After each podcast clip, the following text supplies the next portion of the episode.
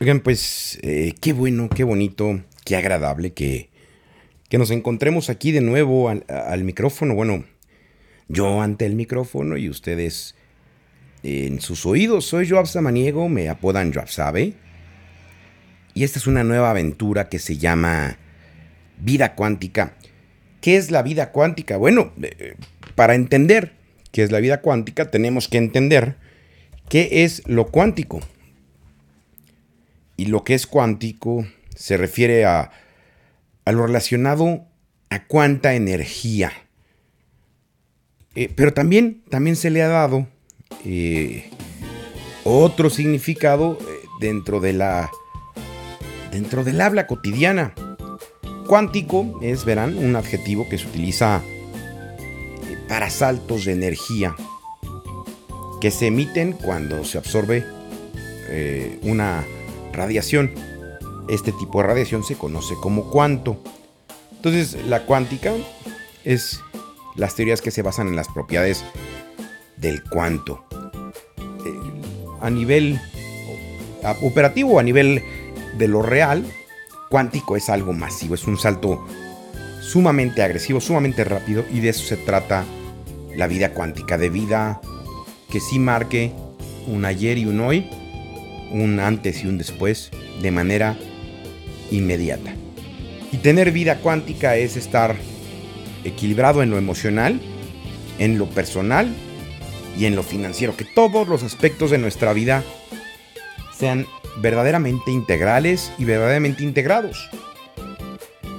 Y en este contexto, cada semana, todos los miércoles en punto de las 7 de la noche van a encontrar aquí un nuevo episodio de Vida Cuántica, en donde iremos cambiando los temas. El día de hoy, el día de hoy prometí explicarles por qué hay más tráfico los días viernes en las ciudades en general, ya sea que estén ustedes en México o en Checoslumbría.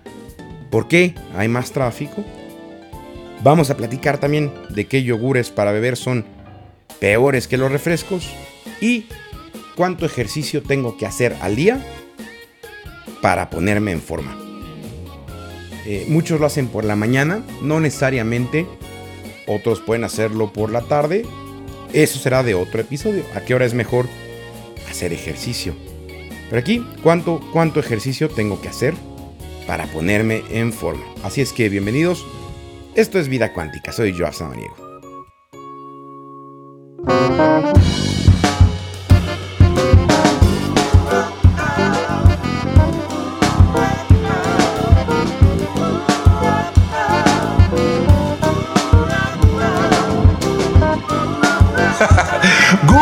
Queda corto. Él te lo cuenta a su manera y de buena fuente. Ten tus días divertidos aprendiendo algo nuevo en Joab Sabe con Joab Samaniego. Y bueno, ¿cuánto tiempo a la semana hay que hacer ejercicio para, para estar en forma o para bajar de peso? Pues quiero decirles que el número de veces que hay que entrenar va a ser distinto, muy distinto de persona a persona y también, también de otros factores entre las personas que tienen más que ver con el cuerpo y con el entrenamiento. Por ejemplo, una persona que comienza a hacer ejercicio va a tener que entrenarse menos que alguien que ya está metido en una rutina. Otro factor muy importante es qué tipo de ejercicio hacemos. Los entrenamientos que se centran en el aparato cardiovascular, para mejorar algo que se llama el VO2 máximo, como pueden ser el ciclismo, la natación, caminar o trotar, son muy distintos a los ejercicios que tengan que ver con la fuerza y con el peso. Todos estos factores son, pues por supuesto, muy importantes y tienen que tenerse en cuenta antes de que alguien como yo les dé consejos sobre cuánto entrenar.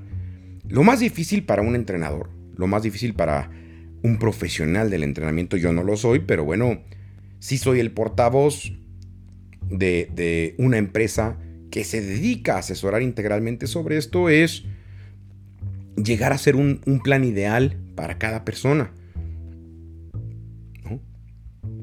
¿Qué, ¿Qué, tips sí puedo darles para perder el peso de forma específica con el ejercicio. Bueno, lo más importante es salir, salir de la zona de confort y no darle eh, al cuerpo la oportunidad de acostumbrarse a una rutina. Es decir, lo más óptimo es, si vas a dedicar 30 minutos, yo creo que 30 minutos para responder a la pregunta es adecuado, 30 minutos por día. Eh, eh, pues hay que mezclar intensidades, hay que cambiar duraciones y hay que cambiar los volúmenes del entrenamiento. Eso va a ser muy importante, variar la frecuencia de los ejercicios y hacer intervalos en las sesiones de cardio. Esto es una, parte fundamental. Eh, incorporar a nuestro entrenamiento de fuerza, porque bueno, hay, una parte que es aeróbico y hay otra parte que es fuerza. Incorporar a la fuerza eh, un plan de alimentación también es muy funcional. ¿Por qué? Eh, bueno, en cuanto al nivel de músculo, y grasa, y grasa corporal en el cuerpo, pues es la proporción en la que se tienen que quemar calorías en cada entrenamiento. Lo óptimo es tener más músculo, tener menos grasa corporal total, y esto hace que quememos más calorías en el entrenamiento, es decir, se va volviendo más efectivo. ¿Cuáles son, cuáles son, amigos cuánticos, los tres pilares fundamentales de una vida sana? Bueno, son el ejercicio o la activación física, el sueño y la nutrición. Si no tenemos esta triada completa, nunca podremos alcanzar el peso ideal, el cuerpo ideal que queremos y, lo más importante, mantenerlo a largo plazo. Eh, tienen, tendrán que considerar optimizar todos estos para lograr sus metas. Y una regla muy importante que todo mundo tendría que seguir, sin importar el nivel de su forma física, es no saltarse nunca un día de descanso. Es decir, tienen que asegurar que están tomando un día de descanso, cuando menos una vez a la semana, de todas las actividades fitness. Para tener entonces una respuesta englobada, de 3 a 5 veces por semana, 3 a 5 días de ejercicio físico exprofeso, vas a poder ver resultados magníficos. 30 minutos mínimo de cada sesión Tampoco digo obsesionense con dos horas y media, pero 30 minutos mínimo. ¿Quiénes van a ver los resultados más rápidamente? Bueno, los principiantes, los que estamos retomando una vida de ejercicio, pero también, también ya después de esto los más expertos. Y, tanto principiantes como expertos tendrán que trabajar de 3 a 4 veces a la semana. Y recuerden, es fundamental programar un día de descanso entre los días de sesiones y si van a trabajar dos sesiones consecutivas de fuerza, sí tienen que poner un día de descanso. Eh, no estoy diciendo que a lo mejor ese día no hay actividad, pero ese día, en vez de subirme a la elíptica o a la caminadora, ese día camino ah, más en el trabajo, unos 10.000 pasos. Ya lo saben, ya lo saben. Si quieren tener un balance diario, 30 minutos por sesión, 3 a 4 sesiones por semana, es lo óptimo.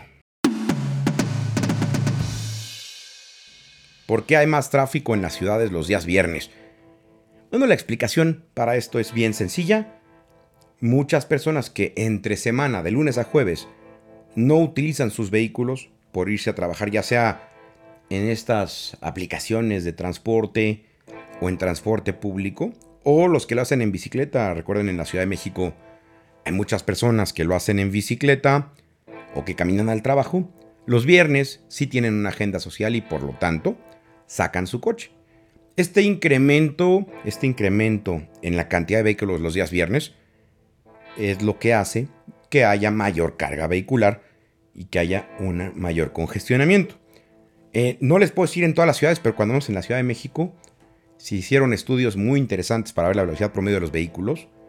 Y de lunes a jueves la velocidad promedio era de 19 eh, kilómetros por hora, los viernes de 13 kilómetros por hora y sábados y domingos de 26 y 29 kilómetros por hora respectivamente. Entonces ya lo saben, ya lo saben, los viernes va a haber más tráfico. ¿Qué pueden hacer el viernes cuando están atrapados en el mar de autos? Bueno, yo les puedo recomendar que vean, que vean, bueno, más bien que escuchen, ¿no? Vean a la carretera y escuchen un episodio de podcast, escuchen la música que les guste. Ya hay, hay apps para audiolibros, entonces uno puede ir internamente muy desaforado, gritándole a los cuatro vientos. Sobre todo porque también parece que el, volumen del tráfico que hay es directamente proporcional a la cantidad de estultos que salen a manejar esos días. Entonces, si la señora de enfrente ya le sacó canas verdes, aprovechen, aprovechen, escuchen un buen audiolibro, crezcan su bagaje cultural o disfruten la música que quieran.